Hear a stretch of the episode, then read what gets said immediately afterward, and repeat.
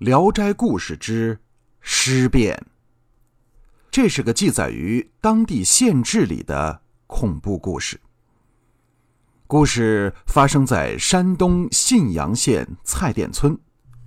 这地方出产鸭梨，皮儿薄、水多、味道甜，大城市里的达官贵人们都爱吃，销路很好。每年来往贩梨的人很多，当地人除了卖梨，也有不少开车马店的，供往来的客商歇脚打尖。这天，日落西山，黑暗逐渐的笼罩了大地。四个贩梨的客人推着小车，急匆匆的赶路而来。这四人的名字在县志中已经没有记载了，就叫。张三、李四、王五、赵六吧，大概都在二三十岁的青壮年龄，身板结实，肤色黝黑，满面风尘之色，看样子常年奔波劳碌。因为想多赚几文钱，这天一大早就出来，跑了几个山头去看梨，货比三家，总算买到了便宜又新鲜的鸭梨，可是却因此耽误了时辰。此时天色已晚，四人又饿又累，就算赶回县城，城门怕也关了。正发愁的时候，忽然看到不远处似乎有微弱的灯光，应该是一家路边的小店。四人精神一振，赶紧推车赶了过去。这是一家破旧的小客栈，门窗的油漆都已斑驳。看样子生意很惨淡，但对于他们四人来说，再破的客栈也比露宿荒郊野外好得多。毕竟深夜里豺狼虎豹、鬼怪横行。四人上前敲门，好一阵子，从裂开的门板里由远及近的透出了灯光。吱呀一声，门开了，是个老头。手里一盏油灯，昏黄如豆。灯光下看老头的脸，如风干的橘皮，沟壑深如刀刻。夜风阵阵，带来老头身上一股难闻的味道。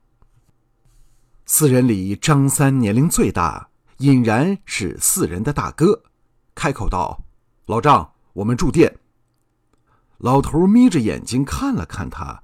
又看了看其余的三人，四个人可不少，嘿嘿嘿不过不巧都住满了。你们换个地方吧。说着就要关门。四人有点急了。此时天已全黑，前不着村后不着店儿，哪儿还有地方可去？张三一把拦住了他。哎，老张，行个方便，我们是范蠡的客商，现在过了时辰，县城的门已经关了，无处可以投宿。我们不挑好坏的，哪怕是柴房，只要能凑合一宿就行。老头浑浊发黄的双眼上下打量了四人一番，说的也是啊，没别的去处了，你们最终还是要在我这里。安歇呀！李四性急，听着老头说话不伦不类，有些不耐烦。哎，到底有没有住处啊？我们赶了一天的路，饭还没吃呢。老头翻了翻白眼儿，有倒是有一个，可怕你们不敢住啊。四人一听有地方可以过夜，都很高兴。哎呀，随便什么房间我们都能住，没问题的。老头说了：“家门不幸，我儿媳妇儿刚死，儿子去县里买棺材还没回来，尸体就先找了间破房搁着。你们敢住吗？”四人一听，顿时不吵吵了，有些犹豫的互相看了看。张三老成持重，拉着三人小声说：“这有点不大吉利呀！刚死的人，这不是让咱们住停尸房吗？”李四、王五、赵六也有点犯嘀咕，但看看漆黑的夜色，不时还传来阵阵不知名的野兽的怪叫，最终还是决定住下来。哎，哥，不就是尸体吗？咱们走南闯北也不是没见过，怕啥？总比睡野地里强吧？别犹豫了。哎，那个店家呀，我们住了，前面带路。老头点点头，打开门，进来吧，进来就好了。等四人进来之后，他把破门关紧，手持油灯在前面带路。张三总觉得有些不妥，但也确实没别的办法。一看李四他们已经跟着走了，也只好尾随着走了进去。这小店儿看着不大，却弯弯曲曲的，不太好走。四人跟着老头东绕西绕，来到了后面的一个房间。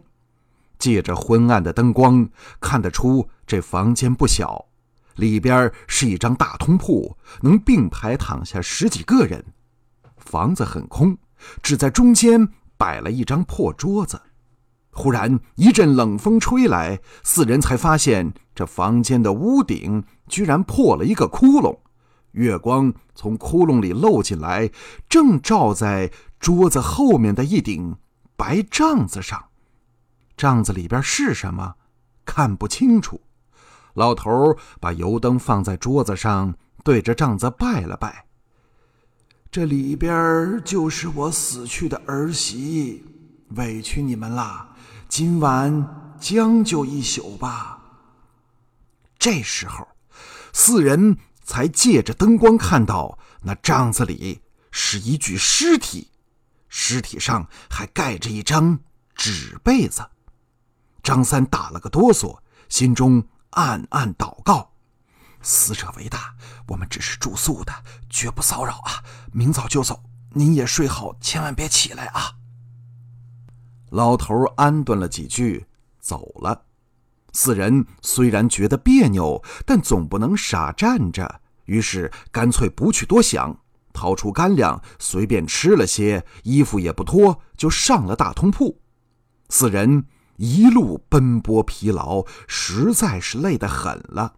头刚刚搁在枕头上，就睡着了。月色如雪，鼾声如雷。也许是张三胆子小，想得多，睡得并不踏实，迷迷糊糊翻来覆去。忽然一阵怪异的声音吵醒了他，嚓嚓。他睁眼一看，只见。桌上的那盏油灯，不知什么时候变成了绿色，照的房间里是一片惨绿。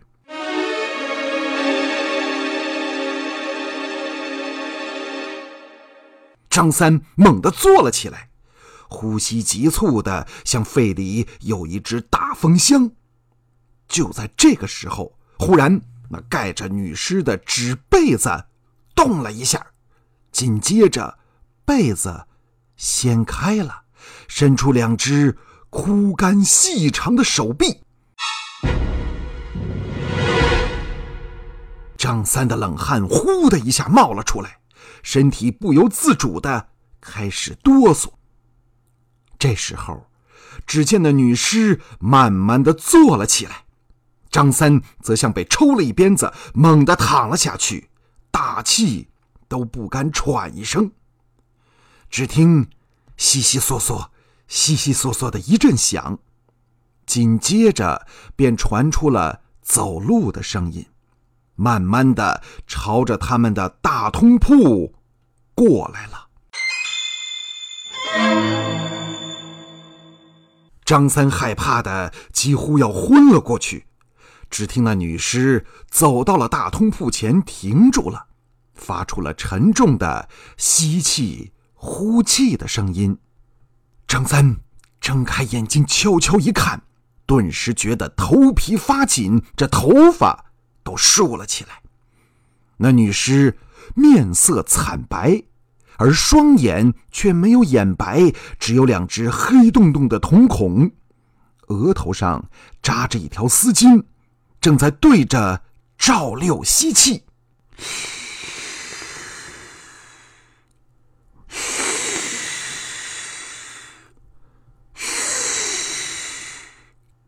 连吸了三口之后，又走到王五面前，惨白可怕的脸贴着王五。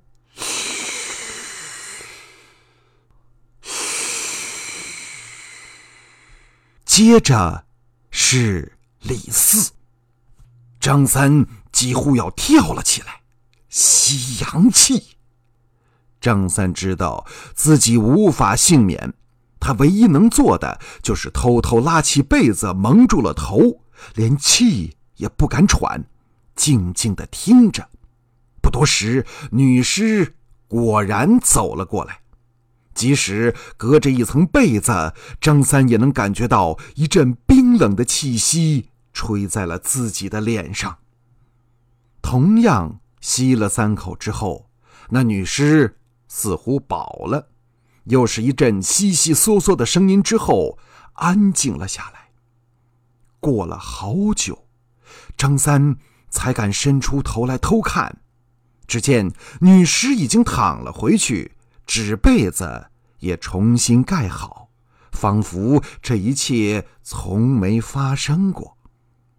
张三咽了口根本不存在的口水，用脚踹了踹身边的其他人，用最小的声音说：“快醒醒，别他妈睡了，要死人了！”可那三人却一动不动，连踹几脚还是毫无动静。他无计可施，哥几个，别怪哥哥我不仗义了，我先溜吧。他悄悄地起身下了床，从大通铺到门口，正好要经过女尸躺的帐子。他生怕惊动了女尸，屏住了呼吸，一步步地往外挪。短短的十几步路，好像有几里地那么长。张三只觉得胸口要爆炸了，气闷的难受，可硬是咬着牙，一直坚持到了门口，这才敢轻轻的喘了口气。可就是这么一喘气，忽然帐子里又是一阵嚓嚓的声响，他回头一看，我的天哪！女尸不知什么时候已经坐了起来。两只没有眼白的漆黑瞳孔正死死地盯着自己。张三头皮发炸，嗷的一声怪叫，撒腿就跑。就听见后边一阵凄厉的叫声，知道那女尸追了上来。张三这时候什么也顾不上了。边跑边喊：“救命啊！诈尸啦！”但任他喊破了喉咙，周围静悄悄的，竟然没有一个人听见。只听身后的叫声越来越近，张三使出吃奶的劲儿，顺着通向县城的路玩命的跑。那女尸离他越来越近了。正在绝望的时候，忽然发现前面有一座寺庙，里面隐约传来敲木鱼儿的声音。张三大喜过望，三步并作两步冲上去，拼命的砸门，咣咣咣，咣咣咣，快开门！有女尸在追我，开门呐！就听里边有人说：“深更半夜的，施主不要胡说，速速离去。”张三再敲门。可就没人说话了。这时候，他回头一看，女尸已经追了上来，距离自己不到一尺远了。那惨白的脸，可怕的双眼，面目狰狞。张三来不及解释，猛地往旁边就跑。这庙门外有一棵大白杨树，树围有四五尺。他跳在树后边，用树挡着身子。女尸从右扑过来，他就往左躲；从左扑过来，他就往右躲。折腾了好一会儿，双方都汗流浃背，非常疲倦了。那女尸猛地站住，张开血红的嘴，不住的喘气，腥臭的口水滴滴答答流个不停。张三更是精疲力尽，扶着大树，盯着女尸，感觉肺都要炸开了。就在这短暂的停顿之后，那女尸忽然暴起，伸出双臂，隔着大树朝张三抓了过来。张三猝不及防，那女尸的十根手指已经到了面前，指甲如尖利的刀刃插向自己的双眼。张三本已经体力透支，再也无力躲避，眼睛一翻，昏死过去。那女尸眼看就要抓到张三，可张三向后晕倒，恰好躲开。女尸没能抓住人，双臂抱着大树，僵立不动了。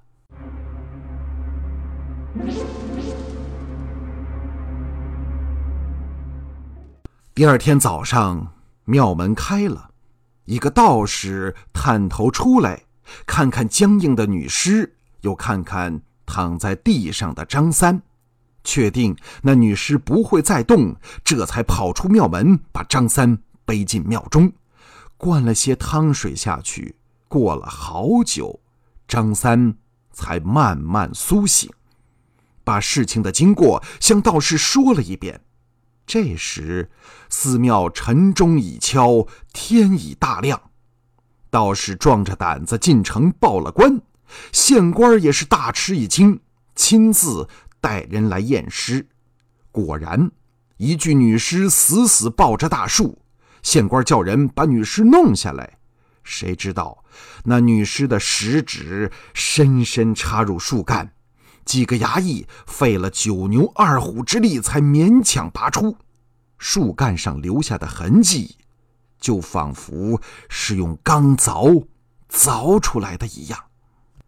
县官又按照张三所说，派衙役去那小店里把店主老头带来查问，才知道跟张三同来的三个客人全死了。县官让衙役帮着老头将女尸抬回去，尽快入殓，免得再生事端。那老头咧着嘴，不知是哭是笑，只听他唠唠叨叨，不停在说。家门不幸，我儿媳妇刚死，儿子去县里买棺材还没回来，我不让你们住，你们偏偏要住，嘿嘿嘿嘿嘿，我儿子还在买棺材呢。